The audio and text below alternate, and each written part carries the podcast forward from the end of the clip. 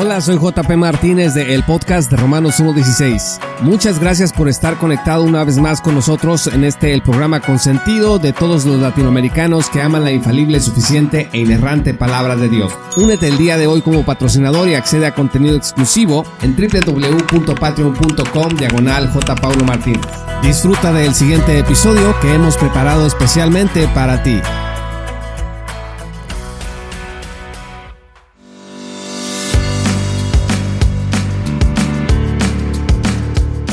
Supe de un así llamado acto de liberación en donde a una persona le extraían o expulsaban de la persona un, pues le decían espíritu de caballo y explicaban que es posible que se saque un espíritu de un animal a través de la brujería y que se introduzca en una persona y esta persona pues esté poseída por ese espíritu de ese animal, pues no sé, pudiera ser espíritu de avestruz, espíritu de cerdo, espíritu de caballo en ese caso, y pues oraron por la liberación de esta persona, esta persona se empieza a convulsionar y se supone que fue liberada de ese espíritu, el que explicaba el hecho defendía la teología detrás de este acto diciendo que Nabucodonosor fue poseído por un espíritu animal también, y bueno, hay varias cosas que se pudieran decir al respecto y esto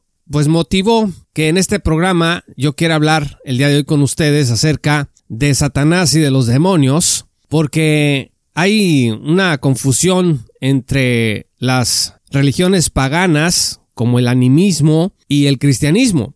Y entonces a veces no nos damos cuenta que hemos traído, no de la Biblia, sino de religiones orientales o de religiones arcanas, materiales para interpretar nuestra realidad, y entonces empezamos a cristianizar algunas cosas que simplemente no tienen apoyo ni coherencia si las comparamos con el texto bíblico. Por eso el día de hoy quiero que hablemos acerca de este tema sobre Satanás y los demonios, y lo primero que tenemos que afirmar es que la Biblia habla de que Satanás tiene poder.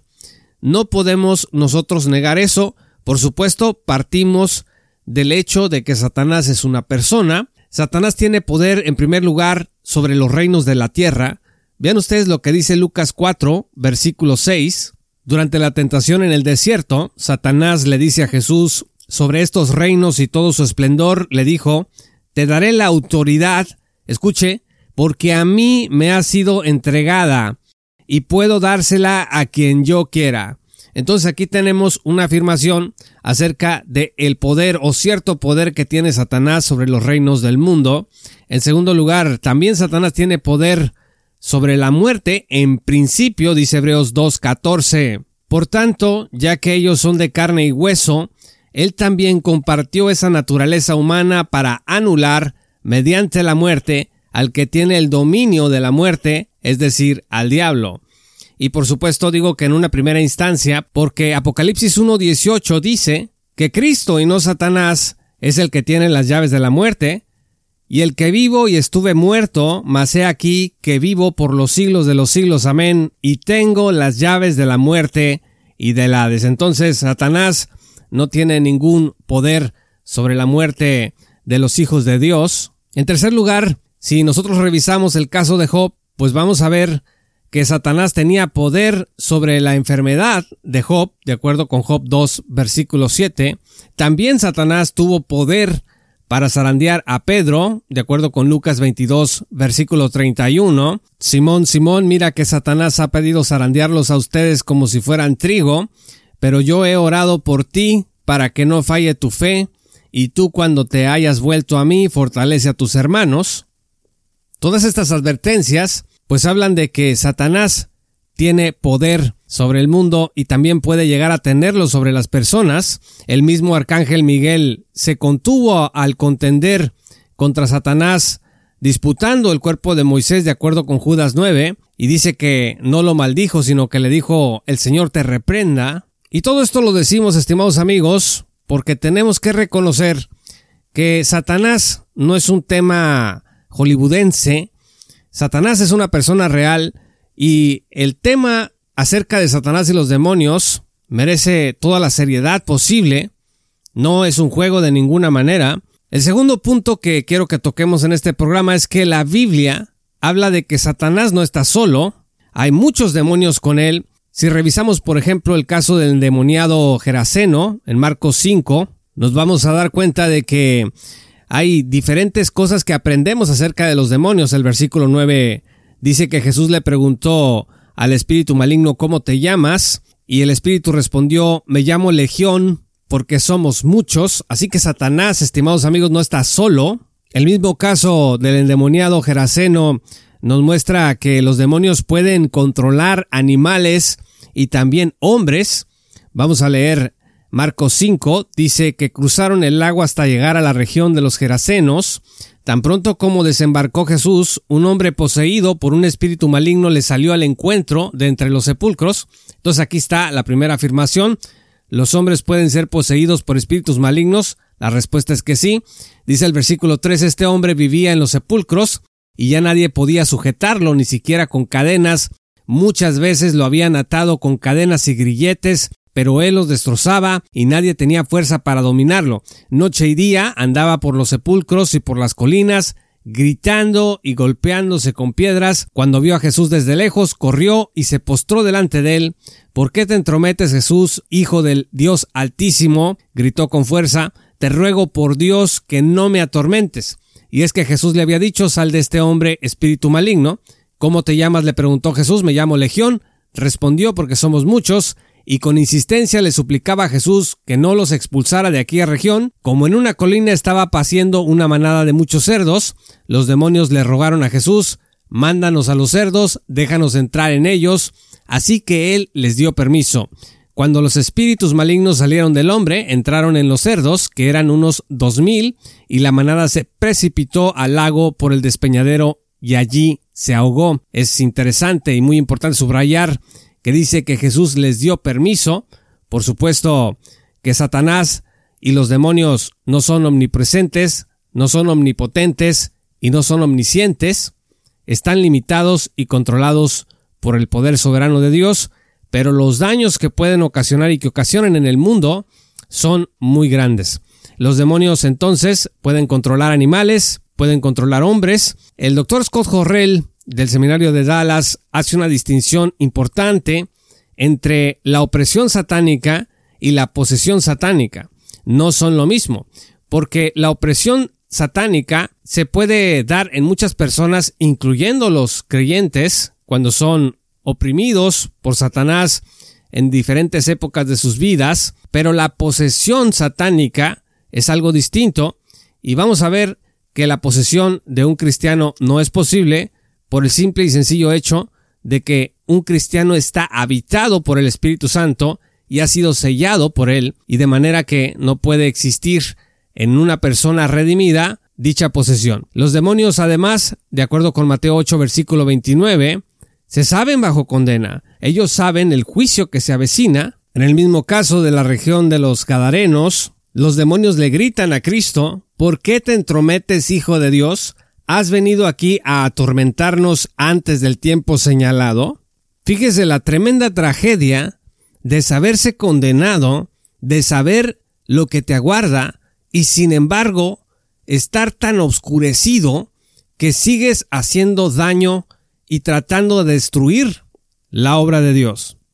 Es realmente increíble el nivel de maldad que puede existir en el mundo espiritual. También el caso del endemoniado Geraseno nos enseña que hay algunas formas de locura o de desorden mental que puede deberse a la influencia demoníaca. En el caso de este endemoniado, pues andaba gritando, se golpeaba con piedras entre los sepulcros. Nada más que aquí sí en esta materia debemos tener mucho cuidado porque de ninguna manera todo desorden mental tiene que ver con los demonios. Es muy fácil para la iglesia voltear para otro lado cuando hay enfermedades mentales entre los miembros y simplemente decir que se trata de opresión demoníaca y dejarlo todo pues a eventos a veces que rayan en la superchería en lugar de atender estos desórdenes de manera profesional. Y la tercera cosa importante que hay que decir es que los cristianos debemos guardarnos del mal para no caer bajo la influencia demoníaca, para no caer bajo la opresión demoníaca. Así lo advierte el apóstol Pablo. Vean ustedes Efesios 6, versículo 12. Porque nuestra lucha no es contra seres humanos, sino contra poderes, contra autoridades, contra potestades que dominan este mundo de tinieblas, contra fuerzas espirituales malignas en las regiones celestiales. No puede estar más clara esta lucha espiritual que enfrentamos como hijos de Dios. El doctor Sperry Schaefer dice de manera acertada que Satanás no está interesado en oprimir o molestar a los impíos, a los incrédulos, a los que no tienen a Cristo en su vida, porque simplemente ellos, vamos a decirlo de esta manera, ya le pertenecen mientras están en este estado de condenación, pero cuando una persona es redimida, entonces sí, esta lucha contra estas potestades comienza. Primera Timoteo 4 versículos 1 al 3 dice, el Espíritu dice claramente que en los últimos tiempos algunos abandonarán la fe para seguir a inspiraciones engañosas y doctrinas diabólicas. Tales enseñanzas provienen de embusteros hipócritas que tienen la conciencia encallecida, prohíben el matrimonio y no permiten comer ciertos alimentos que Dios ha creado para que los creyentes conocedores de la verdad los coman con acción de gracias. Este es un caso en particular, lo de comer eh, ciertos alimentos, no, no comer ciertos alimentos, esto del matrimonio, pero usted puede verlo en otro tipo de ejemplos, en donde se espera que los que conocemos la verdad, pues nos sometamos a ciertas restricciones, a ciertas prácticas que en realidad pertenecen no a lo que dice la palabra de Dios, sino a doctrinas diabólicas o doctrinas de demonios, dice la Reina Valera 1960. Así que la lucha es importante tomar conciencia de ella. A mí por eso no me gusta esta influencia progresista liberal que pues hace a menos eh, la influencia demoníaca, hace a menos a la persona de Satanás, cuando la palabra de Dios nos dice que esta lucha es durísima y va directa contra la iglesia, contra el pueblo de Dios. Entonces, si no somos conscientes de esta lucha, pues imagínese lo mal parados que nos va a agarrar el asunto. También, como decíamos hace un momento, un cristiano puede estar bajo la opresión satánica, pero no puede ser poseído porque el Espíritu Santo mora en los creyentes. Vean ustedes lo que dice Juan 14, versículo 17. El Espíritu de verdad, a quien el mundo no puede aceptar, porque no lo ve ni lo conoce, pero ustedes sí lo conocen porque vive con ustedes y estará en ustedes. Y 1 Corintios 6 versículos 19 al 20 indican, ¿acaso no saben que su cuerpo es templo del Espíritu Santo, quien está en ustedes y al que han recibido de parte de Dios? Ustedes no son sus propios dueños, fueron comprados por un precio, por tanto, honren con su cuerpo a Dios. Y finalmente, y esto viene un poquito a colación de lo que hablábamos al principio acerca de pues el presunto espíritu de caballo, pues a diferencia de los ángeles no caídos que sí reciben nombres, por ejemplo, se habla de Miguel, se habla de Gabriel y también se habla de serafines y de querubines, la Biblia, en el caso de los ángeles caídos, solo nombra, por nombre quiero decir, a Satanás. Los demás son mencionados nada más pues como demonios, como espíritus malvados o como principados y potestades, aunque en este último caso también se puede hablar de principados o potestades de ángeles no caídos. Mateo 12 versículos 43 al 45 nos dice el cómo Jesús hablaba de estas entidades cuando un espíritu maligno sale de una persona, dice, va por lugares áridos buscando descanso sin encontrarlo. Note usted que Jesús habla de espíritu maligno, entonces dice, volveré a la casa de donde salí.